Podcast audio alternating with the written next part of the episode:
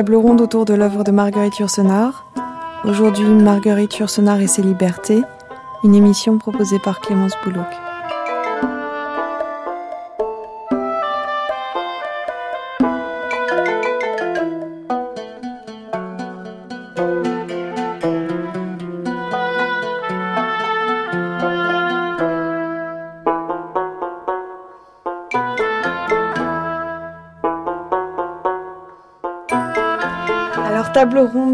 Marguerite Yourcenar et ses libertés, et la liberté. Pour évoquer ce sujet euh, et la suivre dans ses chemins singuliers sont aujourd'hui euh, autour de moi Josiane Savigno, critique littéraire au Monde et biographe de Marguerite Yourcenar, Jean Chalon, romancier et biographe de Nathalie Barnet, critique littéraire et aussi témoin de certains instants de la vie de Marguerite Yourcenar, notamment en 1968, euh, c'est sur quoi nous reviendrons ensemble. Et Bruno Blankmann, professeur à l'Université de Rennes, maître d'œuvre des Diagonales du Temps, qui sera euh, publié euh, aux presses universitaires de Rennes, les actes du colloque de Cerisy tenu à l'été 2006 autour de l'œuvre de Marguerite Yourcenar. dans une lettre à Nathalie Barnet, Marguerite Yourcenar écrit en juillet 1963, une lettre que vous connaissez, Jean Chalon. On admire surtout, sans bien se l'expliquer, la durée tranquille de ce tour de force qu'est une vie libre. J'ai un peu réfléchi à tout ça. Je me suis dit que vous aviez eu la chance de vivre à une époque où la notion de plaisir restait une notion civilisatrice. Entre parenthèses, elle ne l'est plus aujourd'hui. Alors, que peut-on entendre dans ces mots? Une déploration de l'époque, certes, euh, un jeu de miroir peut-être aussi entre Marguerite Yourcenar et Nathalie Barnet, mais aussi un dévoilement de Marguerite Yourcenar probablement à travers cette phrase qui est plus qu'une formule. La durée tranquille, le tour de force de la liberté, le plaisir et la liberté euh, comme civilisation, comme ligne de vie. C'est un visage aussi de Marguerite Yourcenar qui se dessine. Marguerite Yourcenar et la liberté, Marguerite Yourcenar et ses libertés, le sujet de notre table ronde de ce jour. Alors, on peut considérer, euh, je me tourne vers vous, Josiane Savigno, que cette euh, liberté de Marguerite Yourcenar, c'est quasiment un héritage familial, une certaine conception de l'aristocratie dont elle parlait euh, euh, aussi lors de ses entretiens avec Jacques Chancel, autour de la figure du père, d'un aristocrate aventurier. dans l'invention d'une vie, vous, vous retournez vers les lignages yourcenariens. Est-ce que cette liberté qu'elle déclinera tout au long de sa vie est aussi comme une sorte de code génétique en elle. je pense que ça va même plus loin parce qu'elle est allée jusqu'à dire, ce qui a choqué pas mal de gens, que au fond, si sa mère avait vécu, elle aurait été peut-être privée de cette liberté parce que sa mère aurait voulu qu'elle apprenne plutôt le point de croix que le latin et qu'elle soit bien éduquée par les sœurs et qu'au fond, ça avait peut-être été une chance à son époque de ne pas avoir de mère, ce qui a choqué beaucoup de gens. Moi, je me suis refusée à faire toute interprétation psychanalytique. Je pense que peut-être il faudrait faire un jour, mais peut-être Bruno sait que des gens l'ont déjà fait, une lecture psychanalytique un peu de, Marguerite Yourcenar. Moi, je me suis refusée à ça. J'ai plutôt essayé de, dire ce qu'elle avait dit. Euh, pourquoi? Parce que j'étais pas compétente, tout simplement. Mais le père est un drôle de personnage, mais je ne sais pas si euh, il a transmis sa liberté. Euh, on, va peut-être pouvoir préciser des choses là-dessus. Je crois qu'il a, il a transmis plutôt le goût d'être ailleurs, le nomadisme, le, le fait de ne pas s'ancrer dans une nationalité, dans un lieu, dans, dans une convention sociale. Ce qui est une forme de liberté aussi, évidemment? Bruno Oui, et une liberté qui passait par les livres très très tôt en fait, puisque dès son plus jeune âge, Marguerite Yourcenar a eu accès à une bibliothèque qui était réservée euh, finalement à des adultes, euh, aux grandes dames d'un de, d'un certain nombre de personnes de la famille même de, de Marguerite Yourcenar qui trouvaient que lire euh, Flaubert ou autres horreurs quand on était une toute petite fille, c'était franchement une infamie et c'était la voie ouverte à toutes les perditions c'est aussi une enfance sans école, c'est ce qu'elle rappelle. J'étais bien sûre de n'avoir jamais mis les pieds dans une école et ne souhaitais nullement le faire. Donc c'est une école buissonnière, cette école-là aussi, que, et, vagabonde que lui offre le père. Oui, c'est le ne pas être socialisé, quoi, d'emblée, ne pas être dans les carcans qui vous apprennent à, vivre collectivement aussi. C'est ça, est-ce que la liberté euh, exclut le collectif? Je pense que pour elle, elle l'excluait pas mal. C'est une liberté qui l'emmène aussi en Angleterre en 1914, cette façon euh, d'être sans attache. Elle, euh, encore une fois, elle opposait euh, cette une sorte d'aristocratie euh, qui n'a pas besoin du travail pour, euh, pour exister et qui peut être toujours ailleurs, qui peut se penser ailleurs. les Créancourt sont à Vesten quand éclate la Première Guerre mondiale. C'est aussi cet ailleurs-là la période d'une découverte de la sexualité qu'elle retrouvera par ailleurs. C'est l'être ailleurs, c'est aussi une façon de, de passer la frontière. Vous dire quand Josiane se... Savigno, quand elle, avec cet, euh, cet épisode, euh, avec Yolande. Quand elle se fait tripoter. Euh, je veux dire quand elle se fait tripoter, absolument. non, mais moi, moi justement, j'avais je, repris une, une, de ces phrases dans, dans Le Monde au moment où il y avait cette espèce de, de, folie sur la pédophilie. Non que je sois partisane de la pédophilie et Marguerite Yourcenar non plus, mais je trouvais que c'était très bien d'avoir dédramatisé des épisodes qu'ont vécu beaucoup d'enfants. Mhm. Je ne parle pas des enfants qui sont abusés régulièrement, mais des enfants qui se sont fait un jour euh, montrer le, sexe d'un adulte ou un petit peu euh, tripoter euh, au coin. Et elle disait oui, bon, ça m'avait un petit peu étonné, mais au fond tout ça n'était pas bien grave. Pour m'inscrire en faux contre l'hystérie que provoque aujourd'hui tout contact, si léger qu'il soit, entre un adulte et un enfant pas encore ou à peine pubère. Mmh. Mais euh, c'est avant cet épisode-là, qui est l'épisode avec le, le, cousin X, il y a cette, euh, c'est une, scène. Est-ce que vous la qualifieriez de, Yolande, oui, de scène primitive quand elle, elle, elle euh, je, la cite. cette Yolande m'a modesta gentiment. On m'a dit que c'était mal de faire ces choses-là. Vraiment Point d'interrogation, dis-je. Tout est dans le vraiment. Tout est, voilà. dans le vraiment. Et m'écartant sans protester, je m'allongeais et m'endormis sur le rebord du lit. Donc vraiment, oui, tout est dans le, vraiment. Il y, a une, il y, a une, incrédulité face à ce qui se fait et ce qui ne se fait pas euh, dans l'œuvre de, de aussi. Cette, cette façon de ne pas acquiescer à vraiment ça ne se fait pas. Mais je crois que euh, Jean, par exemple, quand il, quand mm. il relate des, euh, des propos qu'elle a tenus en, en 1968, on voit que elle est tout à fait justement dans, dans l'anti-convention et dans l'absolue euh, hostilité à le ça ne se fait pas. Qu'est-ce qui ne se fait pas? C'était, je, je, pense que toutes les deux, on, on évoquait Nathalie Barnet, le secret de leur entente, c'était que l'une pour l'autre était chacune une femme libre. C'est-à-dire que Nathalie Barnet avait été une femme libre en 1899, euh, jusque dans les années 1900, et Yourcenar pratiquement avait pris le relais. Et leur liberté, leurs deux libertés, c'était comme deux miroirs. Je veux dire, chacune se contemplait la liberté de l'autre. Ça, c'était, c'est une chose qui me frappait beaucoup. Elles traitaient toutes les deux de puissance à puissance. Vous voyez, c'était deux femmes libres qui, qui parlaient avec une, avec une liberté extraordinaire, évidemment. Oui, d'où cette lettre que vous citez en exact de votre biographie biographie de, Nathalie Barnet où euh, c'est vraiment le tour de force de cette liberté euh, que, met en regard Marguerite Yourcenar et qui est celle de Nathalie Barnet. Enfin, il y a un dialogue. dans le passage que vous citiez, elle dit une phrase, elle lui dit « Je vous sais gré d'avoir été fidèle à l'évidence de vos sens, virgule, voire de votre bon sens. » Et ça, c'est extraordinaire. Je veux dire, elles ont, elles ont toutes les deux été, elles aimaient les femmes et elles ont été toutes les deux à l'évidence de ce qu'elles aimaient les femmes. Elles n'ont absolument pas cherché à aimer, à aimer les hommes. Bruno je crois que c'est une cette évidence d'essence, elle naît très jeune dans ce qu'en raconte Marguerite Yourcenar dans ses mémoires. C'est-à-dire mhm. que les deux épisodes dont on parlait, celle du cousin et celle de Yolande, il y a une évidence positive par rapport à Yolande qui était à la fois euh, attirante euh, pour Marguerite Yourcenar et, euh, et, et, une attirance à l'envers par rapport à ce cousin qui était finalement tous sauf gâté par la nature, qui était gâté tout court, non pas gâteux mais gâté tout court, et donc il y a une espèce comme ça de, rejet, mais qui n'était pas de principe, qui était une évidence euh, contraire des sens. Oui, elle, le dit, elle me, cette évidence qui me fit trouver d'emblée l'attitude et les mouvements nécessaires à deux femmes qui s'aiment. Mhm. Alors, cette laideur du cousin qui était qui n'était gâté que matériellement.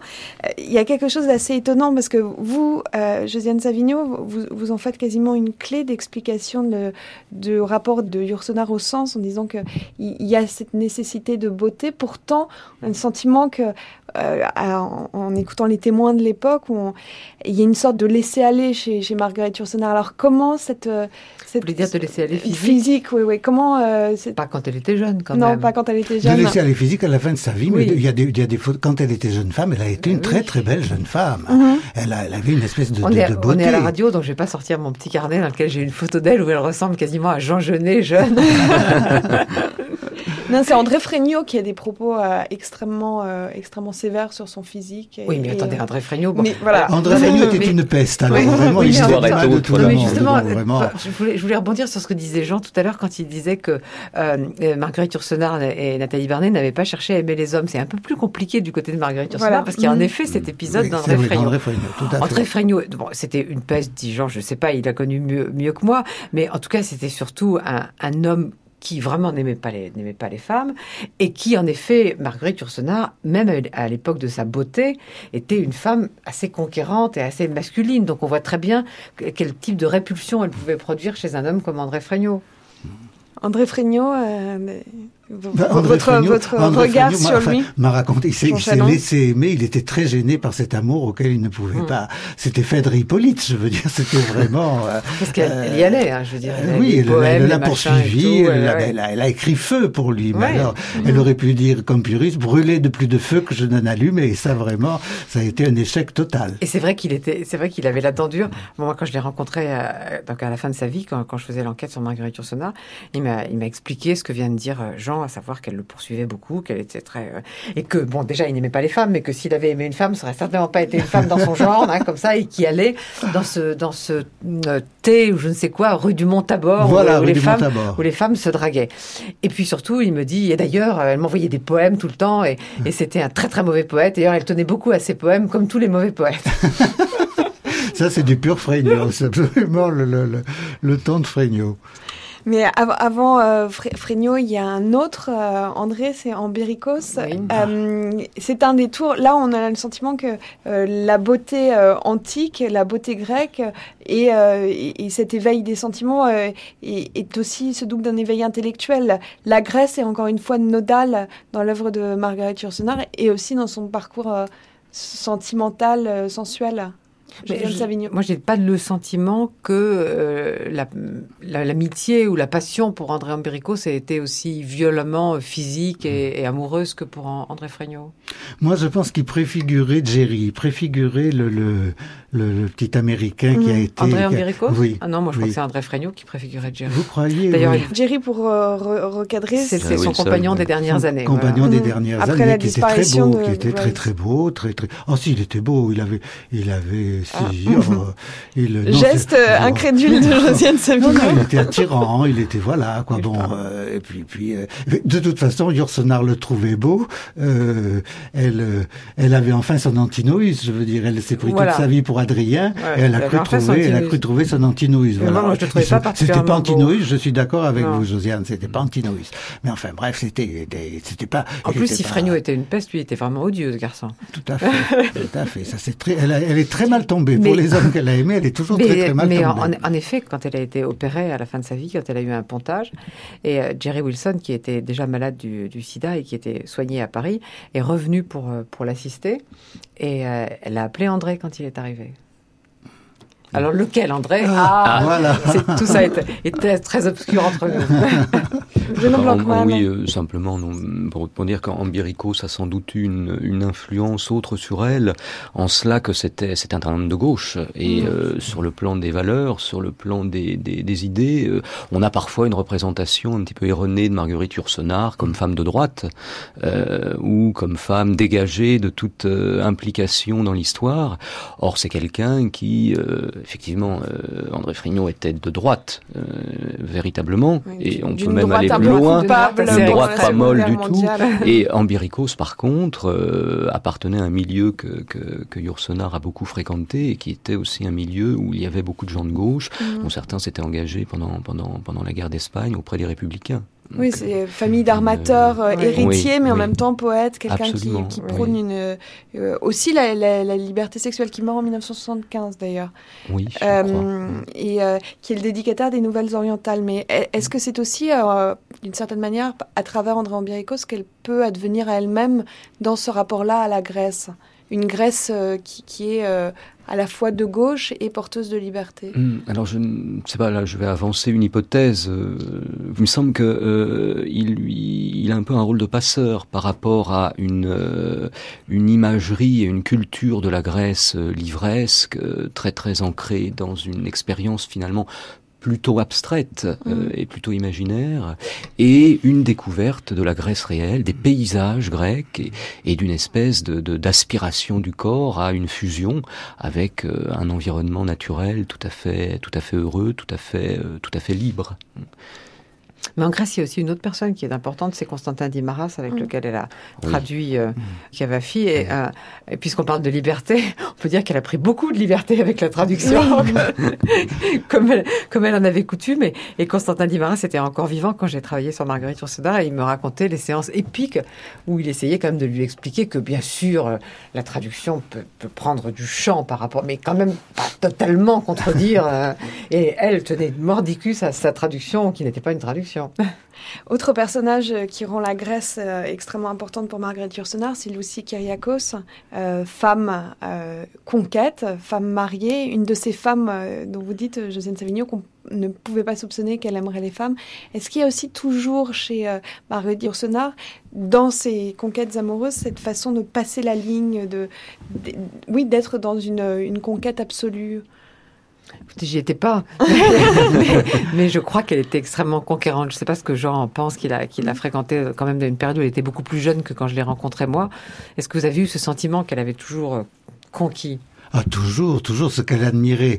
Je crois le plus en Nathalie Barnet, c'est que Nathalie, à 87 ans, avait séduit une jeune femme de 60 ans qui était mariée, qui avait une fille et tout ça, et qui a succombé au charme de Nathalie. Et ça, ça bluffé Marguerite complètement, qui ne rêvait si Grèce n'avait plus été, Grèce était encore là. Donc, je pense que d'une certaine façon, elle lui a été fidèle, quoi. Elle, ça a été un couple, je veux dire. Mais enfin, elle avait, elle, justement, quand, dans les réunions 20 rue Jacobs, il y avait quelques jeunes femmes très charmantes. Les 20 rue Jacobs, c'était avec et elle, euh, elle, les, elle, les regardait en séducteur, je veux dire. Elle était, c'était une femme de désir aussi. Une femme de désir, une femme de conquête. On pourrait dire de Marguerite Yourcenar ce que Paul Morand avait dit de Nathalie Barnet, de l'audace et des manières. C'est-à-dire qu'elle avait beaucoup d'audace et en même temps les manières d'une grande dame. Il y avait la, la, elle était restée mademoiselle de Crayancourt, ah voilà.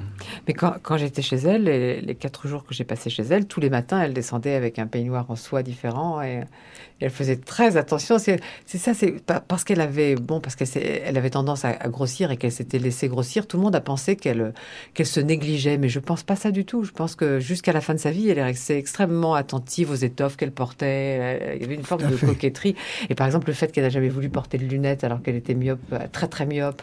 J'ai une seule photo que j'ai mise dans la biographie où elle a des, des lunettes. C'est la seule photo que j'ai pu trouver. Et euh, je ne savais pas qu'elle était qu'elle était myope. Ça, je l'ai trouvé après sa mort. Mais un jour, je l'ai vue alors qu'elle avait 83 ans déjà, lire sans lunettes. je lui ai dit, vous ne portez pas de lunettes, mais normalement, j'ai pas dit à votre âge, c'est sous-entendu. si on ne porte pas de lunettes au bout d'un certain temps, c'est qu'on est myope. Elle me dit, mais oui, je suis très myope. J'aurais détesté porter des lunettes. Alors cette, euh, cette quasi-mégalomanie qu'on retrouve euh, parfois dans l'œuvre de Marguerite Yourcenar explique aussi peut-être cette, euh, cette attirance pour André Fregnault, pour ces hommes qui aiment, qui aiment les hommes. Vous, vous en parlez, vous dites, Josiane Savigno, que c'était une façon d'être superlativement choisie. Oui, mais il y, a deux hypothèses. Il y a des gens qui pensent qu'elle se vivait comme un homme et donc elle voulait séduire un homme. Moi, je pense pas. Je pense qu'elle voulait très, euh, très, euh, comment dire, euh, mégalomaniaquement être la seule femme d'un homme qui préférait les hommes. Tout à fait. C'était la victoire emportée. Je veux dire, rien ne flatte autant une femme que de conquérir un homme qui aime les hommes, ça évidemment. Et elle n'échappait pas à cette vanité. Oui, je hasarderais une autre hypothèse.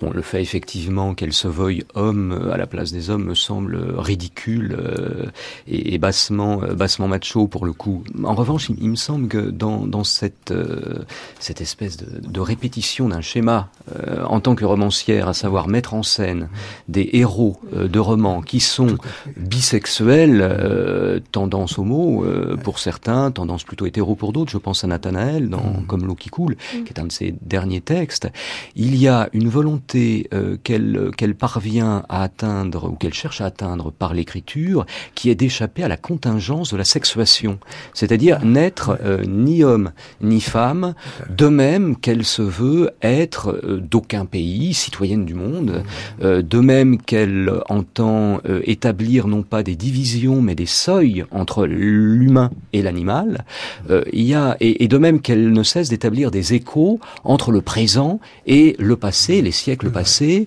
Euh, il y a cette volonté qui, pour elle, est peut-être définitoire de l'acte d'écriture.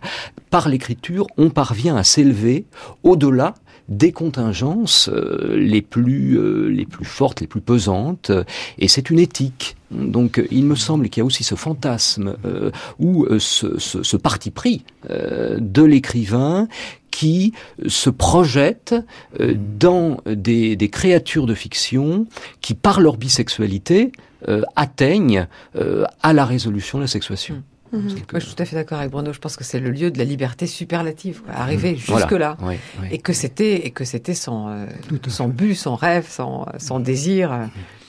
Mais c'est pour ça que moi j'ai toujours été très très choquée, en particulier euh, ça, ça, lui a été reproché surtout par des femmes, vous savez, de, de ne pas de ne pas faire d'aveu, de ne pas mhm. proclamer euh, j'aime les femmes et tout ça. Et je trouve ça assez fou parce que si on a envie de liberté, c'est aussi bien la liberté de dire que de ne pas dire. C'est la mhm. liberté de se de se divise pas dans l'aveu ou le mhm. non-aveu.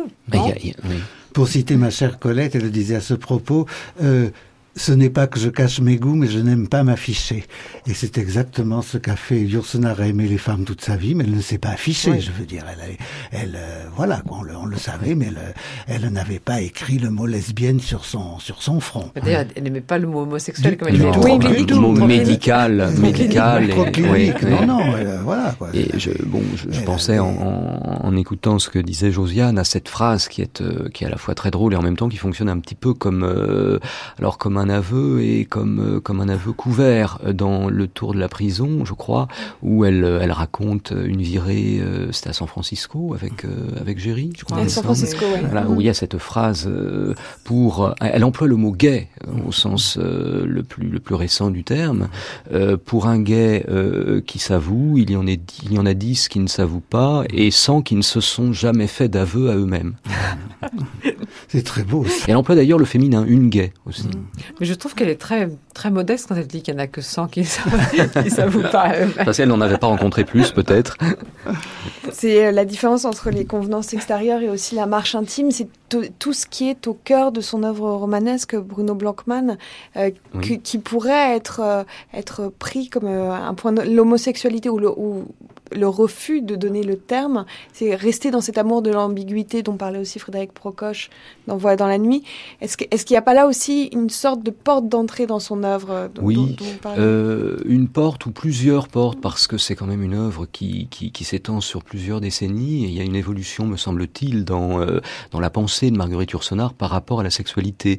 C'est-à-dire dans les, dans les essais les plus tardifs, finalement, elle réhabilite davantage, me semble-t-il, la sensualité, euh, entre autres euh, au contact euh, de certaines philosophies hindouistes, du tantrisme par exemple, où elle, elle, elle a un rapport presque de mystique rationnel à la sensualité. La sensualité, c'est c'est l'âme qui jouit.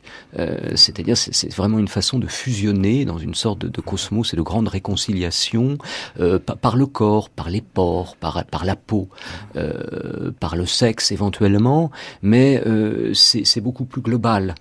Euh, alors qu'auparavant, euh, cette ambiguïté était davantage, euh, passait davantage, me semble-t-il, par un rapport à la chose sexuelle. C'est vrai, mais quand même, dans Mémoire d'Adrien, il y a aussi beaucoup de, sensualité, d'amour, de, la, du toucher. De... Oui, c'est vrai.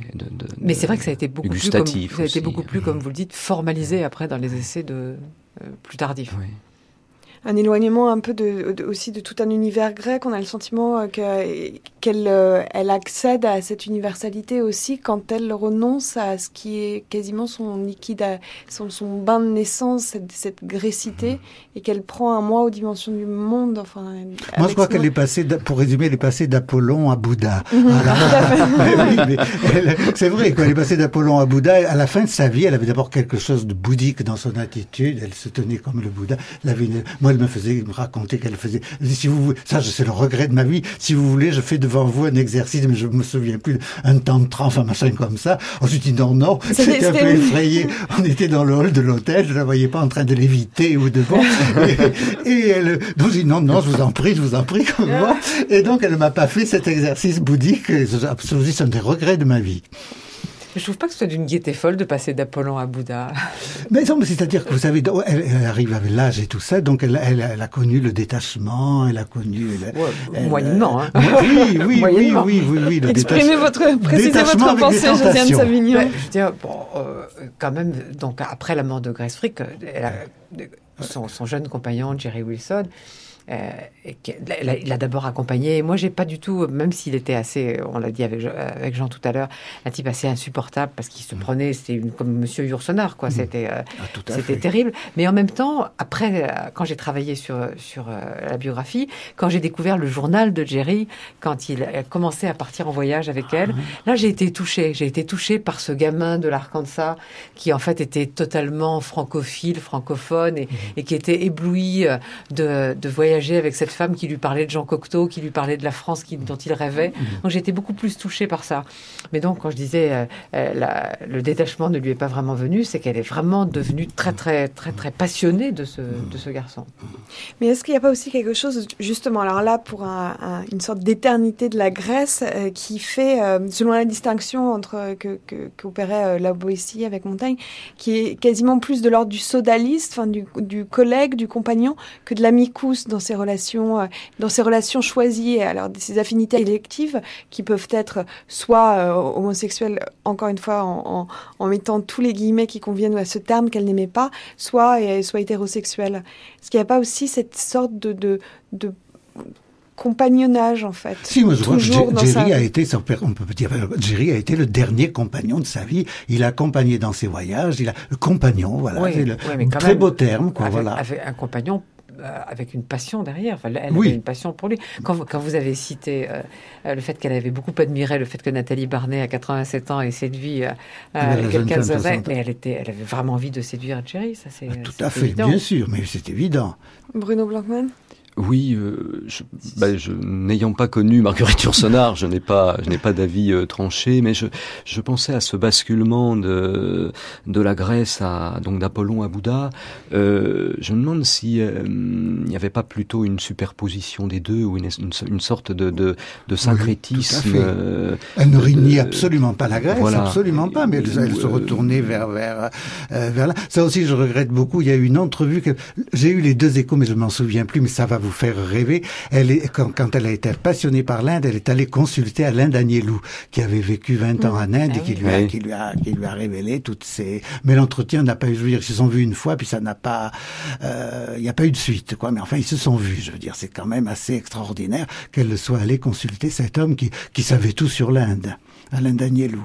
Oui, je crois que Bruno a raison quand il, quand il parle de superposition. Tout à fait. Il me semble que, en effet, comme Bruno l'a souligné, les gens aussi, elle, pensait à la fin de sa vie que, que, Bouddha devait être une figure euh, de la sagesse qui devait la pénétrer. Mais je crois que euh, Dionysos et Apollon se révoltaient beaucoup. Oui, et puis exactement, tout, à fait. Tous, tous aussi étaient des, des, des figures euh, qui entraient dans une sorte de construction mythique ou d'achèvement de construction mythique d'elle-même en tant que Marguerite Yourcenar. Mm. C'était des figures support de, de, de sa propre de son propre travail. Sa légende. Elle a construit sa propre légende. au travers de figures de synthèse. Tout à fait. C'est quand, même aussi une liberté superlative. Ah, bah, construire, construire sa légende. Elle a veillé surtout. Et ça a marché. Et mettre, des petits, et mettre des petits cailloux, des petits pièges pour que les biographes tombent dedans.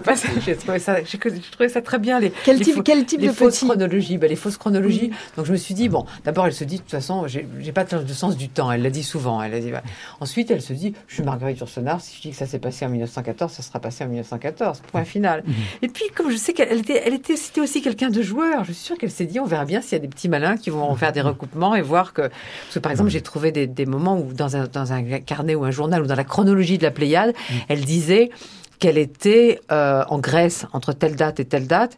J'ai trouvé des, lettres qui étaient euh, datées euh, d'origine de Bruxelles. Et on n'était pas à l'époque où on prenait un avion pour se retrouver le lendemain à Bruxelles. Ça se passait pas comme ça. Mais dans cette construction de la légende, il y a aussi une suprême liberté dont vous parlez, Josiane Savigno, avec des petites zones de dérapage possibles pour les, les biographes. Mais aussi, il y a une sorte d'aliénation peut-être avec cette rencontre avec Grace, qui est, vous, vous soulignez la, dialectique de leur relation, est-ce qu'il n'y a pas aussi une façon de confier à cette femme fidèle une, partie de sa liberté pour pouvoir euh, faire œuvre et pour pouvoir construire son mythe? Ça me reste assez, mystérieux, mais par moments, je me suis dit qu'en effet, comme Aragon s'était fait un peu enfermé par Elsa, et son fameux tu as barré sa route à trois, ça m'a démence. Euh, Marguerite Yourcenar, comme l'a bien souligné Jean, dans les années 30, était vraiment une conquérante. Elle, elle, passait, elle passait ou perdait, entre guillemets, beaucoup de temps à ses conquêtes. Et il me semble qu'à un moment, elle a voulu se mettre au travail. Et ça, et, que Grèce. Euh, mais, mais... Qui Grèce qui surgit dans l'hiver 37 et qu'elle rencontre, alors encore une fois sur le mode de la conquête, dans, dans, un restaurant. Je crois qu'au début ça a été une passion, c'est sûr. Au début ça a été une passion. Mais la question que je me suis posée et que je ne résous pas vraiment, c'est pourquoi, pourquoi est-elle restée aux États-Unis après la guerre? Pourquoi n'est-elle pas rentrée en France? Ça c'est un mystère, moi aussi, ça je ne vois pas du tout. Mais pour en revenir à Grèce, je pense que dans la dernière partie de sa vie, elle a été, mais au beau sens du terme, la servante de Yourcenar. La servante de Yourcenar. Je me souviens quand elle a reçu le, le féminin pour l'œuvre noire, elle avait donné une réception à l'hôtel et c'est Grèce qui s'occupait de tout. Yourcenar était assise dans un fauteuil comme la reine Victoria, on venait faire la grande révérence de cour et puis après l'autre passer les petits fours et tout ça. Oui.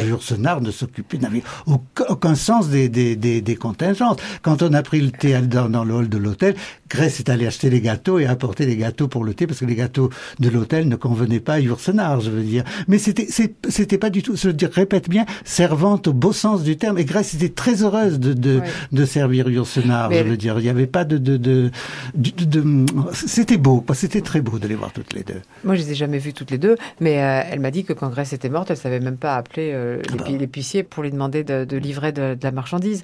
Mais, euh, mais Grèce, pas seulement à la fin, quand quand Marguerite Yourcenar a, retrouvé son manuscrit de mémoire d'Adrien dans une malle, qu'elle s'est mise à réécrire mémoire d'Adrien, tout ce qu'il fallait vraiment vérifier à l'université, ça, c'est Grèce qui y allait. Oui, je, pense que par rapport à l'œuvre même, euh, Grèce a eu un rôle, euh, un rôle euh, vraiment très très actif dans l'édification justement de la figure de Marguerite Yourcenar. Par rapport à la correspondance, la correspondance de Marguerite Yourcenar, c'est une œuvre dans l'œuvre ou à mm. côté de l'œuvre, mm. qui n'est encore qu'en partie publiée. Mm. C'est quelque chose d'extraordinaire. Eh bien, Grèce recopiait les, lettres, même les cartes postales, même, les, cartes, postales. J'ai une carte postale que je n'avais pas donnée à Gallimard et que j'ai retrouvée parce que parce qu'elle avait recopié et que c'est dans les archives de l'université américaine. Voilà, et, elle le faisait dès, je crois, dès 1939. Enfin, c'était à une époque où Marguerite Yourcenar était encore très très peu connue. Ah euh, elle avait eu une petite célébrité dans l'entre-deux-guerres euh, à Paris, dans quelques autres euh, lieux. Et du tout petit tirage. Elle avait sa Fregno, me disait que Fregno suppliait Grasset de publier Yourcenar parce que ça ne se vendait pas. J'ai trouvé, les tirages, c'était effrayant. 600, 600 exemplaires. C'était vraiment très, de tout petits tirages. Et, et toutes les deux, en fait, se sont accordés sur euh, la dimension, euh, sur la postérité de Marguerite Yourcenar, sur son génie. Et il y a eu une sorte aussi, je crois, de pari euh, par-delà par -delà l'affect ou par l'affect, une pari sur la stature littéraire de Marguerite Yourcenar de la part de Grèce. Et elle l'a elle, l'a aidé à faire ce, ce, travail de façonnement d'elle-même de, au travers des archives. Les, archives épistolaires, c'est quelque chose. Mais ces archives dont on n'a pas non plus accès dans leur il y a des choses qui sont, qui sont scellées. Mais par rapport à ce que dit Jean sur ce côté servante, justement, moi, j'avais jamais rencontré Grace Frick et en plus, je ne savais pas très bien qu'elle était sa personnalité. Et donc, euh, quand, quand j'ai commencé à, à, enquêter sur Marguerite Yourcenar, il y avait des condisciples de Grace qui étaient encore vivantes. Donc, je suis allée en voir certaines. Et là, j'ai découvert que c'était une femme qui était promise à un avenir de, de grand professeur et mhm. qui était, qui vraiment une intellectuelle de, de, très bon niveau. Mais tout d'un coup, quand elle a rencontré Marguerite Yourcenar, elle s'est dit, là, exactement ce que vous avez, vous avez dit, Jean, tout à l'heure, là, il y a une créatrice moi, je suis pas une créatrice et en fait, je dois mettre tout mon savoir et ma possibilité euh, euh, et, mon, et, mais je dois tout donner à cette femme pour qu'elle crée, pour qu'elle soit euh, Marguerite Yourcenar, pour ce pari dont, dont vient de parler Bruno à l'instant. Quitte parfois à créer une sorte de mur autour d'elle. Jean Chalon, vous vous souvenez dans cette biographie de Nathalie Barnet que que elle signifiait son congé, que Grace signifiait son congé aux importuns aussi. Oui, puis alors il ne fallait pas, dans cette soirée pour le féminin, il ne fallait, rester un moment en 1968. et elle était me dire, vous restez trop, il faut donc qu'elle m'avait fait lever, et elle, elle, veillait, mais même dans les moindres détails. Alors là, il y a, justement, incroyable. Oui, mais là, il y a justement euh, une chose assez drôle, c'est que euh, l'infirmière qui a soigné Marguerite Yourcenar à la fin de sa vie m'a dit que pendant des années, quand Marguerite Yourcenar était valide et tout ça, quand elles étaient les deux dames du, du village, village et qu'elle venait prendre le thé, etc. Tout le monde disait ah là là pauvre madame, madame c'était Marguerite Yourcenar, pauvre madame avec ce cerbère atroce de Grace Free qui dit il est temps de rentrer, etc. Et l'infirmière dit mais après je me suis aperçue que c'était Marguerite Yourcenar qui disait on va là-bas mais à 3h30 tu dis qu'on lève le camp. Et donc c'est Grace Frick passée pour l'affreuse, mais, mais elle était, elle était, euh, elle était commandée. Donc les rôles, les rôles étaient véritablement bien attribués et, le rôle de Grace Frick est, est, aussi de faire advenir Marguerite Yourcenar à elle-même. Oui, mais je pense qu'elle a dû beaucoup souffrir, Grace Frick, avec les questions des traductions. Mhm. Parce que Marguerite Yourcenar était sans doute persuadée qu'elle parlait mieux anglais que Grace Frick, mieux grec que Constantin Dimara, euh, mieux français que nous, ça, elle n'avait pas tort. Mais, mais donc ça a dû être terrible, ça a dû être terrible. Oui, parce que ce rôle de, de, de servante, euh, dans la plus belle expression du terme, euh, comme vous en parliez, euh, Jean Chalon, est aussi servir le texte. comment s'est passé peut-être euh, une petite indication sur euh, le, passage de, euh, du relais entre les, différents traducteurs, parce que Walter Kaiser est devenu à un moment le traducteur de, Marguerite Yourcenar. Est-ce qu'on a une idée de l'évolution des relations entre lorsque Grace n'était plus que la servante il y a un mot extraordinaire que m'a rapporté Bernard Pivot, qui était allé l'interviewer euh, à propos à propos de la traduction. Mm. Il avait dit mais comment se fait-il que vous n'êtes pas connu en Amérique aucun de, à part les mémoires de, aucun de vos livres n'est traduit en Amérique? Et elle a fait cette réponse, c'est que Grace est ma traductrice et comme elle n'a plus, elle n'a plus la force de traduire, je m'oppose absolument à ce qu'on traduise mes livres. C'est extraordinaire. Et puis vous me disiez, c'est pour ça qu'elle n'a pas eu le Nobel. Elle aurait pu avoir le Nobel si ses livres avaient été traduits en Amérique. Mais pour ne pas faire de la peine à Grèce, elle a renoncé à, à d'autres traductions. Ça, je trouve ça absolument admirable. Moi, je ne m'avancerai pas sur le Nobel parce que je pense que c'est un prix politique et pas littéraire depuis toujours prix politique, décision politique aussi, euh, c'est tout ce rapport-là à la liberté euh, comme politique aussi qu'on ignore parfois chez Margaret Yourcenar. Vous avez souligné Bruno Blankmann, cette façon qu'on a eu de l'enfermer d'une certaine manière dans euh, la stature d'un écrivain un peu de droite, comme si la maîtrise d'un français classique était euh, connotée à un écrivain euh, sur une partie ou une autre de l'échiquier politique. Est-ce que c'est aussi une façon de, ne pas voir la, la réalité de Marguerite Yourcenar, qui était certainement beaucoup plus complexe que... Oui, je, pense qu'on a, euh, dans beaucoup de domaines, on a, on a vécu pendant très longtemps, euh, au XXe siècle, euh, au travers de lignes très, très tranchées idéologiquement. Et alors, il est vrai que Marguerite Yourcenar avait certaines difficultés avec le sens que l'on donne à la notion de gauche en France. C'est-à-dire que, mmh. bon, elle n'était pas nécessairement une adepte de la philosophie progressiste, hein, qu'elle elle trouvait même que le progressisme, c'était une espèce de gigantesque opéa que l'humanité avait fait sur sur l'univers pour son seul profit euh, et avec des effets de destruction des autres règnes, des autres euh, euh, des animaux du milieu. elle n'était pas non plus nécessairement convaincue par la puissance de la politique. Je crois que c'était la politique n'était pas quelque chose qui, dans le combat des valeurs, était important pour elle. Il y avait d'autres façons de faire passer ces valeurs hein, euh, auxquelles elle était attachée. Euh, je crois en revanche que tous ces choix de militante euh, ont montré qu'elle était quand même, alors contre la guerre du Vietnam, qu'elle était aussi, qu'elle militait dans des associations écologistes à une époque où c'était un, un, combat véritablement d'avant-garde, dans des associations de consommateurs aussi, je crois, et que oui, ce qu'elle raconte à Bernard Pivot pendant Apostrophe, où il est absolument médusé elle, s'est transformée en femme sandwich pour protester contre, comme on fait aux États-Unis, des petits euh, sittings pour protester contre, contre la guerre du Vietnam, ou contre Nabisco aussi. Et, puis une totale liberté de, de, de, de parole et de propos dans les thèmes qu'elle aborde, et surtout par rapport à la sexualité. Hein. Mettre en scène, à la fin des années 20, euh, un homme euh, homosexuel qui écrit à sa femme pour lui dire qu'il la quitte, bon, c'est quand même quelque chose d'assez dérangeant. On parle d'Alexis. Voilà, Alexis ou traité du, combat, ça n'est pas franchement un respect euh, des convenances, des bienséances euh, de l'époque. Euh, il y a comme cela cette, si vous voulez, cette, cet état d'insurrection perpétuelle contre tout ce qui est les fixités, les rigidités, les, les normes au sens et, et, et surtout une, une acception de la morale très très étroite Hein. Mhm. c'est contre cela qu'elle qu'elle s'insurge. en revanche, effectivement, par rapport à l'étiquetage entre guillemets politique, euh, elle n'est pas, je crois qu'elle est difficilement situable en des termes français parce que c'est une française qui, qui, qui est une française de l'étranger. qui a quasiment toujours été. On pouvait plutôt la définir selon le mode américain. Voilà. Oui, oui, Elle a toujours voté. Elle a toujours voté démocrate. Mhm. Et euh, elle votait pas plus en France puisqu'elle n'avait pas gardé sa double nationalité. Et euh, et en effet, mais cela dit, elle avait lu Le Capital de Marx. Oui. Parce que dans la bibliothèque, je l'ai trouvé annoté de sa main. C'est extraordinaire. Yourcenar lisant Le Capital.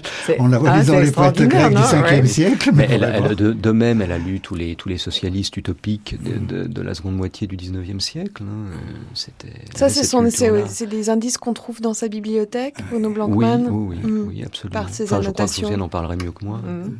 Bah, non, je crois qu'il y a quelqu'un qui s'occupe vraiment de, de, faire le catalogue de la mm. bibliothèque. Donc ça va être très intéressant.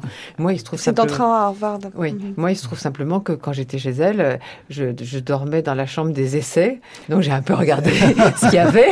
Et j'ai vu qu'il y avait le Capital à noter de sa main. Alors il y avait la chambre des essais, il y avait la chambre des romans. Il y avait, il y avait des, chambres par siècle, je crois aussi, mais les, essais d'un côté. Et après, il y avait des pièces par siècle pour la littérature, mais. Euh, Jean Chalon, vous, vous l'avez vu euh, en 1968 En mai 68, le 11 mai 1968, Nathalie Barnet donnait une fête pour l'œuvre noire. Mhm. Alors le matin, j'appelle Nathalie, vous savez, c'est en étant, il n'y a plus de taxi, il n'y a plus rien. Oh, mais les gens viendront à pied, on ne marche pas assez. Bon, donc la fête a été maintenue.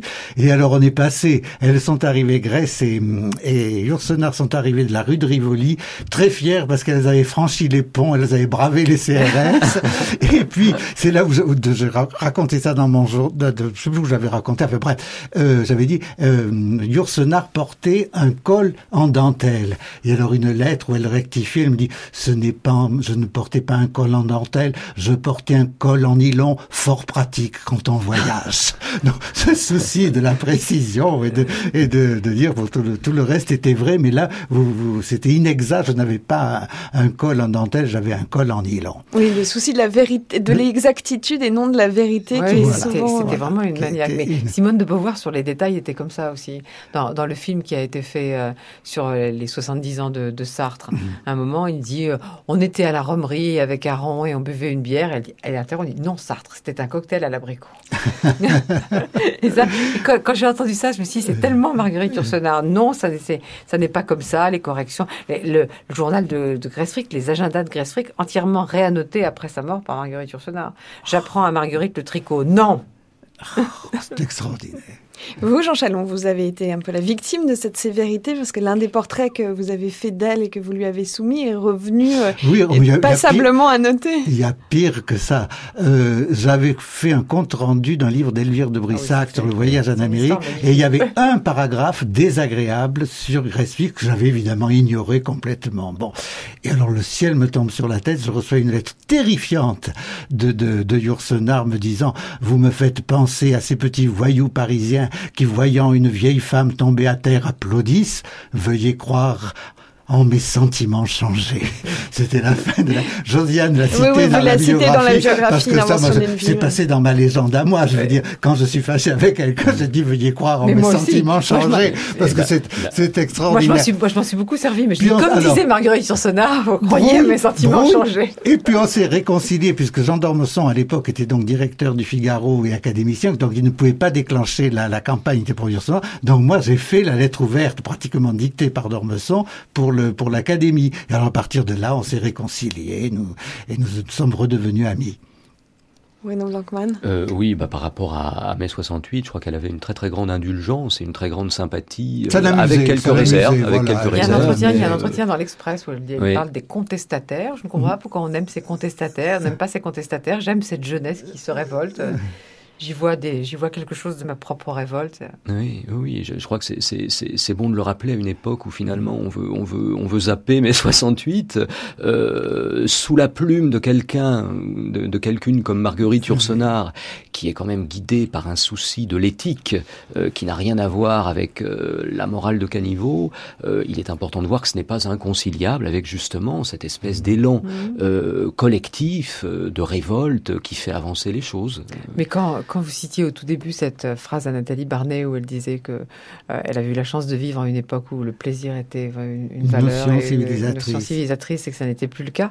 Et je pensais aussi quand je vois le 21e siècle, George Bush, la situation en France avec cette tentation de repli identitaire, de rigidité, je, je pense à la visite que j'ai fait, j'ai faite avec elle au cimetière où est enterrée Grace et où, les, où ses cendres sont elle aussi maintenant. Et il y avait écrit déjà la plaque Marguerite Yourcenar, 1903, 19 et rien.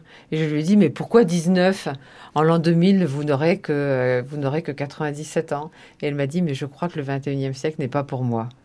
je pense qu'elle avait raison. Tout à fait. Elle avait tout à fait raison. Mais le 21e siècle n'était peut-être pas pour elle. Est-ce que son, cette lecture un tout petit peu conservatrice qu'on fait de l'œuvre n'est pas aussi liée à son rapport à la Grèce? Parce que quand elle commence à écrire, la Grèce est, est aussi confisquée mmh. par une partie euh, euh, conservatrice, voire réactionnaire. Euh, et cette façon de se réapproprier l'Antiquité a peut-être aussi été euh, une des clés pour expliquer cette lecture euh, réductrice de l'œuvre de Marguerite Yourcenar. Alors, lecture réductrice, précisons quand même que ça a été euh, un des tristes privilèges de, de notre beau pays.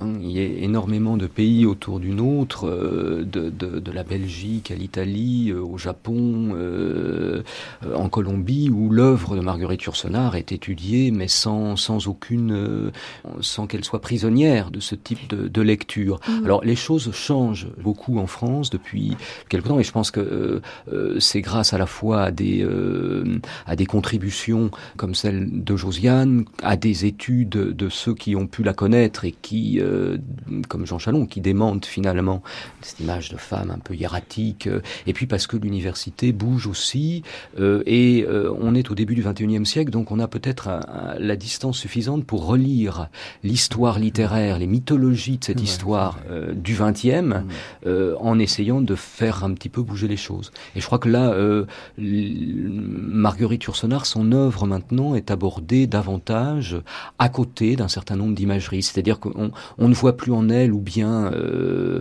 l'académicienne, la première d'entre elles, figée dans son entrée Quête Conti, ou bien alors il y avait une autre figure d'Épinal, c'était un petit peu une sorte de d'écolo babacool, la dame qui faisait son pain, une sorte de, de John Bess du Septentrion. J'aime beaucoup John Bess, hein, je, tiens à le dire. Mais il y avait comme ça des, des imageries un petit peu concurrentes qui, euh, qui ont un peu étouffé euh, une personnalité beaucoup plus complexe et une œuvre beaucoup plus riche et beaucoup plus subversive et qui mm. le reste jusqu'au bout, hein, qui le reste jusqu'au bout. Mais je crois que l'université enfin une partie de l'université et une partie de la presse ont été très néfastes pour Yourcenar, pour sa, pour l'étude de son œuvre, pour sa postérité. Par exemple, j'ai lu dans des journaux qu'elle écrivait comme on traduit de la version latine. Enfin, tout ça était absolument odieux. Mm. Et il y a eu aussi cette manière de... Euh, et odieux et faux. Oui, cette manière de surévaluer Julien Gracq par rapport à elle. Bon, moi, il se mm. trouve que par goût, je préfère Yourcenar à Julien Gracq, mais je pense que ce sont deux œuvres importantes, mais pas non plus, bon, c'est pas Céline ni Proust, quoi. C'est pas non plus le, les premières œuvres du XXe siècle. Mais je vois pas pourquoi tout d'un coup dire, alors que Marguerite Yourcenar était encore vivante, le, plus, le, le, seul dernier écrivain français, grand écrivain français vivant est Julien Gracq, cette espèce de d'enflure de Julien Gracq pour, pour taper sur Marguerite Yourcenar, que j'ai beaucoup lu dans la presse, ça m'a assez agacé.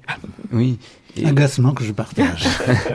et euh, il me semble que par rapport, euh, par rapport à l'université, je crois que c'était, c'était euh, la même chose aussi dans une question de décalage dans la réception de Marguerite Yourcenar en France. C'est-à-dire qu'elle a toujours été décalée par rapport aux écoles, par rapport aux modes de la modernité. Hein. C'est-à-dire que elle publie un recueil de poèmes qui, bon, on en pense ce qu'on en veut, sont des alexandrins pour certains un peu, un peu pompiers. Quelle est la première à, à, à, trouver exécrable Absolument, mm. mais en, plein surréalisme. Mhm. Bon, donc c'est pas tout à fait. Bon, les mémoires d'Adrien, ça paraît au début des années 50, euh, alors que on, hésite entre euh, la littérature engagée, le modèle sartrien, camusien, et où euh, pointe déjà le bout du nez d'une autre modernité qui est celle du nouveau roman. Les mémoires d'Adrien, c'est complètement atopique dans tout cela. Et puis l'œuvre au noir en, 19, en, mai 68, je crois. En mai 68, soir de Zénon au XVIe siècle Euh, bon, et à partir des années 80, c'est-à-dire à partir du moment où elle entame la dernière partie de, sa, de, de son œuvre, elle commence finalement à être, me semble-t-il, davantage en phase avec les nouvelles orientations de la littérature. C'est vrai. c'est quand, même, quand même aussi pour ça que je citais Julien Gracq, parce qu'en effet, comme l'a bien souligné Bruno, au moment du surréalisme, elle fait de la versification impeccable, mais bon, c'est assez exercice quand même. C'est vrai que c'est pas absolument bouleversant. Et puis, elle ne s'intéresse absolument pas aux, recherches sur les structures de la narration, etc., etc. Et donc, elle est en effet ni dans la littérature engagée, comme le disait Bruno, ni dans la littérature de recherche sur la narration. Mais Julien Gracq non plus. Absolument pas. Or, il est tout d'un coup complètement surévalué par rapport à elle d'une manière. Euh, encore une fois, moi, je pense que je dis, je dis aucun mal de Julien Gracq. Je pense que par goût, on peut être porté plus vers l'un ou vers l'autre, et que ça doit être des œuvres qui sont très correctes l'une comme l'autre. En tout cas, moi, je pense qu'on ne relira plus Le Rivage des Sirtes, mais qu'on continuera à lire les Mémoires d'Adrien. Moi, c'est une, je ne me lasse jamais. J'ai, étudiant, j'ai économisé pendant deux mois pour m'acheter les Mémoires d'Adrien, et c'est un livre qui m'a énormément marqué, qui a marqué toute une génération. On ne sait pas, on, ne se souvient plus de l'importance qu'a eu la publication des Mémoires d'Adrien au milieu de ces choses de Sartre et de tout ça. Ça a été, et ça a été un énorme succès. Moi, je mets l'œuvre noire plus haut quand même, mais elle, elle la mettait plus haut. Moi, je mets, l'œuvre noire plus haut, mais, mais cela dit, c'est vrai que c'est une, c'est une œuvre, bon, qu'on peut ne pas aimer, c'est clair, mais que c'est, comme le dit Jean, c'est une œuvre qui, si on plus accessible. Si on, si on l'aime, si on l'aime, on entre dedans. C'est une œuvre très close.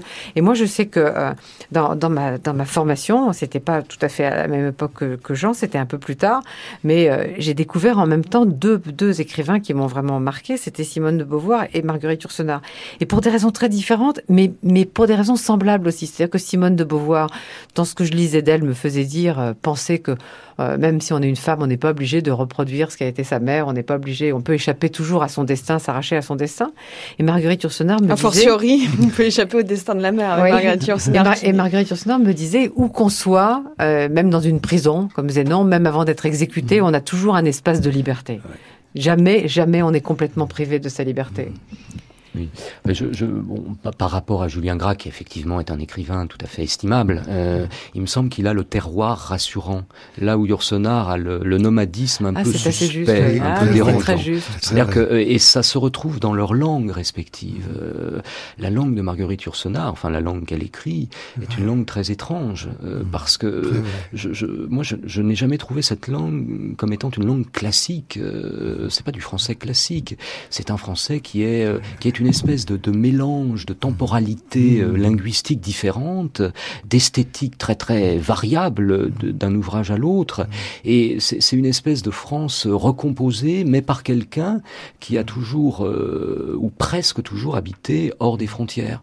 Euh, Et donc peut-être aussi est-ce cela qui a dérouté euh, la critique. Euh, et, bon, il me semble aussi il y a un autre un autre élément du débat qu'il faut donner, c'est que bon, les femmes écrivains, on n'en a pas parlé beaucoup. Il y en avait certaines dont on parlait, et puis bon, voilà. Mais n'oubliez pas qu'au 19e, toutes les femmes écrivains, et Georges Sand la première, ont pris des noms d'hommes pour être publiés. Et ça s'est poursuivi pratiquement jusque dans les, jusque dans les années 20. C'est-à-dire que Marc, quand elle, au début, Marc, c'était non identifiable. Euh, être un écrivain femme, c'était c'était l'infamie, quoi. C'était voilà, Mais c'est pour ça que le début de son, son discours de réception à l'Académie française est très beau quand elle parle de toutes ces femmes qui auraient dû avant elle. Tout à fait. Arriver là. Et qui est assez subversif aussi, parce que tenir ses propos euh, ses propos sous la coupole euh, étaient, euh, était pour le moins audacieux, mais lui ressemblait. Est-ce que cette façon, elle, elle le regrette hein, dans des entretiens, notamment avec Jean Montalbetti euh, en 1977, cette façon de ne pas avoir tout à fait entendu son cri, elle, elle, elle, elle s'en expliquait, elle s'en ouvrait à vous, Josiane Savigno Avec moi, elle s'est jamais plainte. D'accord. Je pense que c'est aussi une des formes de la liberté, ne pas se plaindre. Je ne sais pas si elle s'est plainte à Jean de quoi, non, que ce soit. je me souviens à, part de, à part de l'infamie qu'il avait faite en défendant Elvire de Bruxelles. croire en mes sentiments Non, je me souviens, je lui avais demandé conseil, je sais pas pourquoi, j'avais dit, vous savez, je fais un texte, je sais pas, est-ce que je dois employer le jeu, la première personne du singulier ou la troisième personne du singulier, le jeu ou l'huile Et alors, elle m'a fait cette réponse superbe, dit, qu'est-ce que ça peut faire? Que vous employez la première ou la troisième personne, on sait que vous ne parlez que de vous. Alors, en, ne parlant que des autres, on ne parle que de soi. C'est ce qu'elle expliquait aussi avec Adrien et Zénon. C'est ce qu'elle aussi semble laisser penser quand elle euh, donne voix aux minorités euh, opprimées. C'est aussi un acte euh, politique quasiment que d'être la traductrice des Negro Spirituals et des, Gospels. Ce rapport-là aux minorités est aussi un témoignage de, de ses engagements. Josiane Savigno? J'ai hésité parce que je pense que le mot de minorité ne lui plairait pas. Oui, bon. Elle, euh, en même temps, elle, euh, elle, les désignait comme les... Comme des groupes, comme, des, groupes, humains menacés, oui, comme des mmh. groupes humains menacés. Je crois qu'elle a... D'abord, elle aimait bien, elle, aimait beaucoup la musique des, des gospels. Mmh. Et euh, je pense qu'elle a eu envie de les traduire aussi pour, pour les faire mieux découvrir aux, aux Français, mmh. je crois. Tout à fait, certainement. Il y a toujours ce passage. Cette... Elle était aussi du, quand même d'une très grande générosité. Je veux dire, quand elle aimait la, cette poétesse qui était sa voisine. Hortense Flexner. C'est sa voisine. Personne ne savait qui était Hortense Flexner.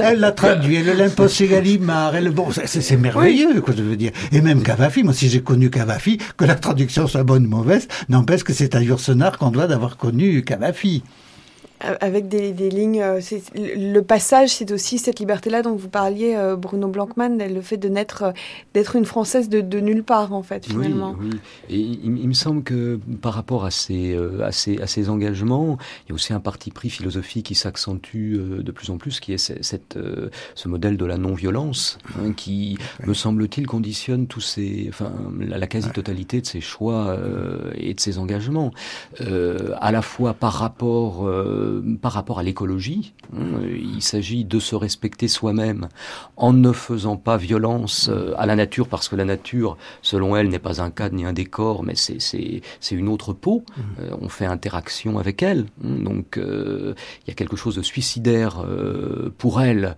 aux, aux, espèces d'exactions que, que, que l'homme, que la civilisation post-industrielle fait contre le, le, Elle a des descriptions très à la fois très, très, je, ne veux pas me nourrir de l'agonie des bêtes. Absolument, c'est extraordinaire. Je ne veux pas me nourrir de l'agonie des bêtes. C'est extraordinaire. Et le portrait qu'elle fait de certaines euh, villes, je crois canadiennes, dans son voyage, euh, on est pleine. Où elle dit voilà, c'est une ville. Euh, elle ressemble. On, dirait qu'elle est née. J'essaye de retrouver la formule. Qu'elle est née de l'union d'un silo et d'une pompe à essence bénie par un ordinateur. c'est dans le tour de la prison aussi, je crois. Et dans la correspondance, la lettre à Brigitte Bardot est magnifique. Voilà, sur, les animaux, c'est super. exactement. Et, Nathalie Barnet qui avait un peu perdu le sens du temps et qui continuait à, lui envoyer des chèques en pensant qu'elle avait encore besoin d'argent alors qu'elle n'en avait plus. tous les chèques que lui envoyait Nathalie Barnet, elle les donnait à des, à des protections pour les animaux. Elle, euh, c'était extraordinaire. Et dans sa correspondance, il y a aussi quelques pages où elle, où elle aborde l'économie, enfin, d'un point de vue philosophique, et euh, elle a des mots très très sauvages, très féroces contre le libéralisme. Parce que pour elle, le libéralisme est une guerre, et toute guerre est condamnable au nom justement de ce principe de non-violence auquel elle se réfère. Pour ça, il me semble que c'est vraiment le pôle euh, qui, qui, euh, qui rassemble tous ces engagements. Josiane Savignon j'ai rien à ajouter à cette démonstration parfaite, non, On n'ajoutera pas grand-chose à cette démonstration parfaite, si ce n'est euh, des remerciements à chacun d'entre vous. Josiane Savigno, je rappelle Marguerite Yourcenar, L'invention d'une vie. Jean Chalon, biographe de Nathalie Barnet, qu'il faut euh, découvrir ou redécouvrir.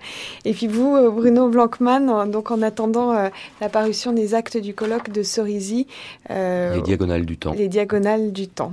Merci à vous.